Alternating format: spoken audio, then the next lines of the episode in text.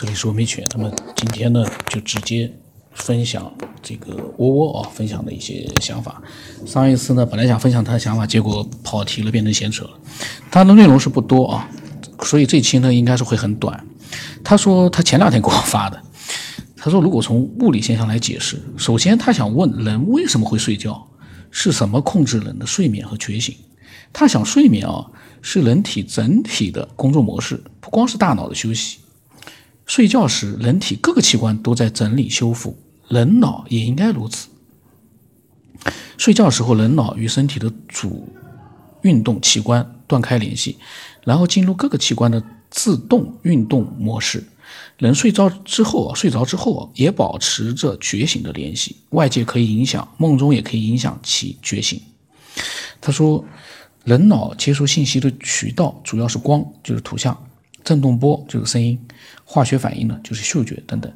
他说，但是能输出信息的渠道主要是物理性的动作，比如将看到的图像通过手绘画出来。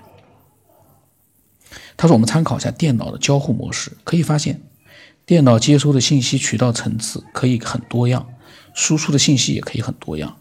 电脑可以接收键盘、鼠标的信息，也可以连接传感器接收外界的各种信息，也可以直接调用硬盘的信息。电脑在接收信息和输出信息时，还会伴随一些副作用，这些作用是整个电脑运行环境必须保障的限制，比如说耗能、温度。他说，他可以把它定义为电脑的情绪。他说，人脑的复杂之处呢，呃。在于感知世界的时候，还含有自己复杂的情绪，这些情绪都是人体各个器官的阀值设定。所以在梦中，人体各器官对大脑修理信息时产生的情绪反应，就让人产生了一种真实的感觉。同时，这种感觉还通过睡眠时的信息通道反馈给了大脑。只不过各个器官在睡眠情况之下呢，能量传递很少，所以不容易觉醒。他说：“至于呢，大脑在封闭状态之下的自我信息活动，当然是以现有的内存信息为基础，不可能反映出内存信息之外的信息。以上呢是他对梦境的正常想法，意思就是说呢，现有的内存信息就是他自身的大脑里面的那种信息是一个基础，你不可能就是梦到你的大脑接触或者各种各样信息之外的一些东西。”他说：“至于人类有没有睡眠时启动其他的接受外界信息的通道，比如说天眼，作为醒着时的我们是无法感知的。如果有，他只能把它当做当做是人类的第二个世界了。那么他的分享呢，是他可能啊是哪天我发了一个关于睡梦境和现实的一个什么问题的时候，他嗯想到了，嗯写的非常的好，他把电脑和我们的人脑呢做了一个比较。”做了一个模拟，真的是很有意思。那么这个窝窝呢，希望他以后啊，能够更多的分享一些嗯想法。我们其实从其他人的分享，有的时候会看到，就是当我们在嗯听其他人的想法的时候，经常会出现，就是说他的这句话我不认同，他的那个想法我不认同，经常会有。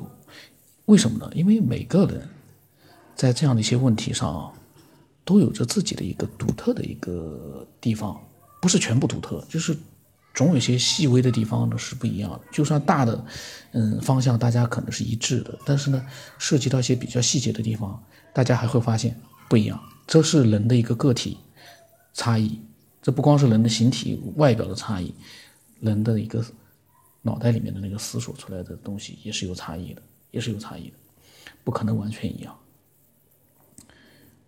不光是不同的人不可能完全一样，同一个人，今天和明天或者后天，一个月之后，那个想法都不一样，都不会完全一样。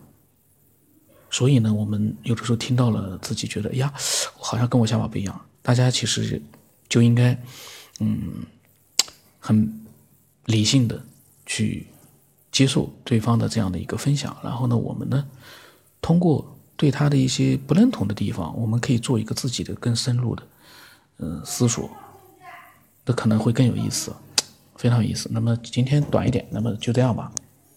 我的微信号码是嗯 x 五三四七八五八四五，理性的，不讨厌这样的节目的听众，听了很多这样的节目的听众添加我。那么今天就到这里。